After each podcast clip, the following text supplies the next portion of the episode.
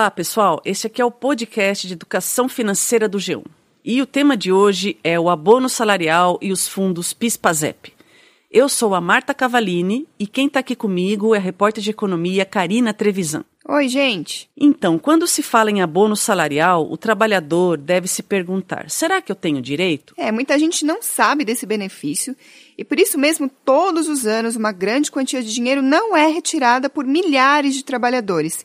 Imagina isso, gente, pessoas que têm direito a um dinheirinho extra, mas como não sabem disso, não vão buscar. Bom, mas afinal, vamos começar pela seguinte pergunta: o que é esse benefício? Então, gente, o abono salarial PIS/PASEP é um pagamento anual e ele tem o valor máximo de um salário mínimo. Esse pagamento é feito de acordo com o tempo trabalhado durante o ano. Por exemplo, vamos explicar. Se a pessoa trabalhou o ano todo, ela recebe um salário mínimo, que hoje está em 998 reais. Se ela trabalhou só um mês, por exemplo, ela terá direito a um dozeavos do salário mínimo, que hoje dá 84 reais. Tá, mas vamos tentar responder o seguinte: todo trabalhador tem direito ao abono salarial?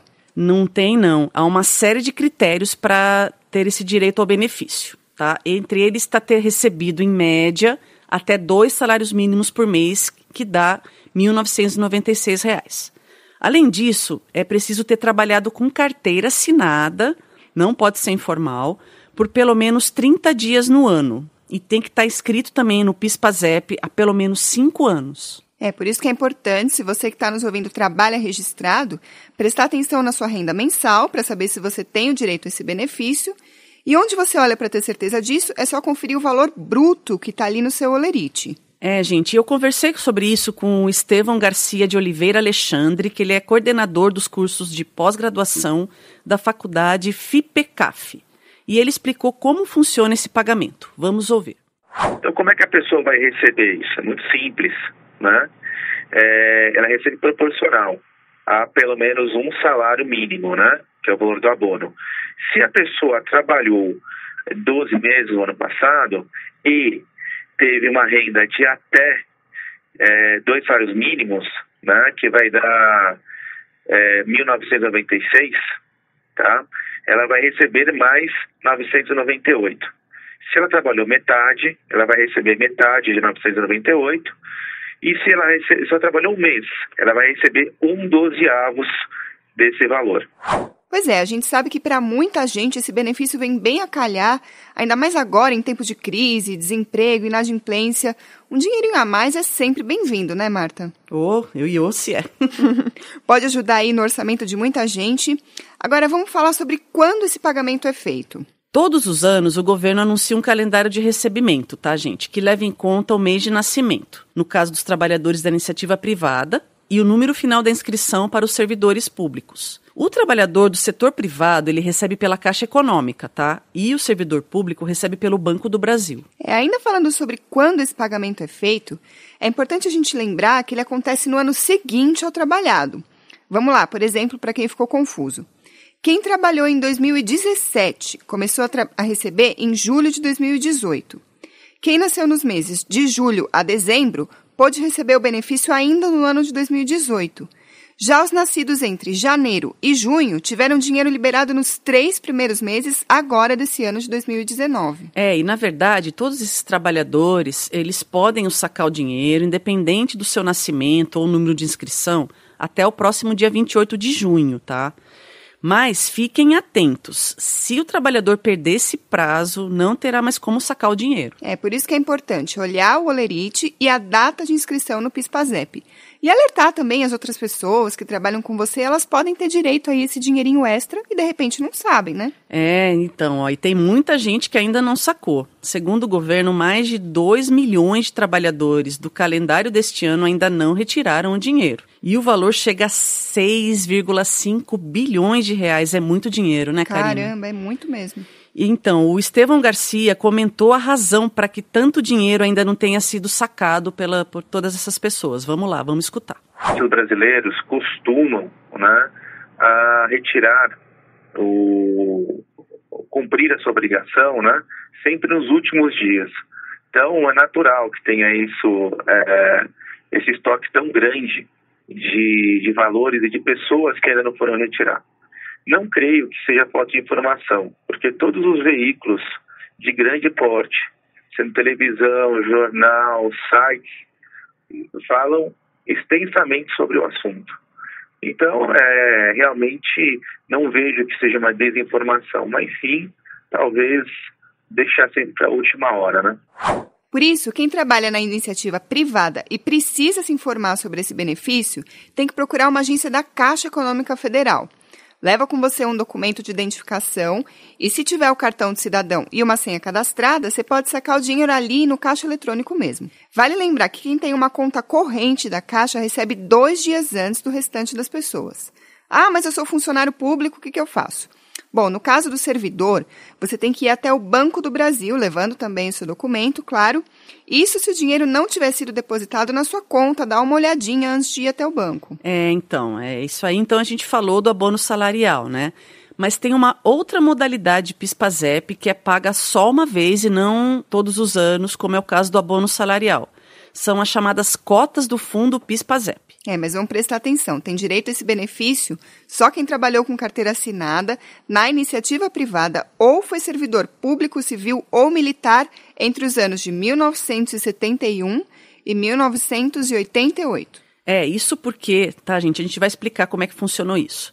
Nesse período, né, de 71 a 88, as empresas e os órgãos públicos, eles depositavam dinheiro no fundo em nome de cada um desses funcionários, e cada um era dono de uma cota nesse fundo. Mas o saque só podia ser feito em caso de aposentadoria, doença grave ou ao completar 70 anos. A partir de outubro de 1988, mudou a forma de pagamento do PIS/PASEP, que é esse que vigora até hoje, que se tornou o abono salarial. Mas muitos beneficiários ainda não fizeram a retirada de suas cotas devido aos critérios estabelecidos na época. É, e como a gente já falou, tem muitos que nem sabem que tem esse direito. Além disso, herdeiros desses cotistas também podem sacar o dinheiro. O Estevam Garcia explica melhor para a gente como que é o saque nesses casos. Vamos ouvir? Então, muitas pessoas me perguntam é, se tem um pai, uma mãe, um tio, enfim, é, algum familiar né, que trabalhou de 71 a 88 que faleceu. Tem direito? Sim esse, é, essa pessoa falecida tem direito. Quem recebe? Geralmente são os herdeiros titulares, né? Então é só levar as documentações necessárias, né?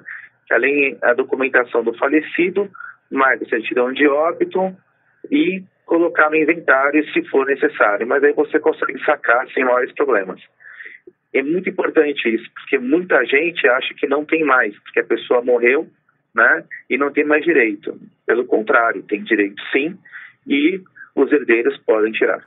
No ano passado, o governo lançou um calendário de saques para que essas cotas paradas fossem retiradas. O saque foi autorizado até setembro do ano passado para os beneficiários de todas as idades, com o objetivo de estimular a economia do país.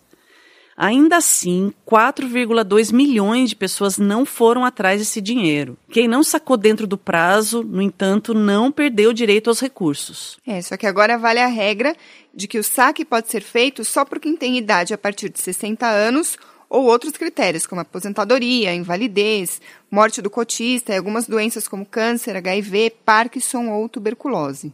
É, Karina, mas a boa notícia é que o governo já anunciou que vai reabrir os saques dessas cotas para todas as idades, novamente para estimular a economia. Estevão Garcia explica como esses recursos podem ser gastos e como podem ajudar a melhorar a economia. Vamos ouvir. O PIS-PASEP, ele não é algo recorrente, ou seja, não acontece todo mês.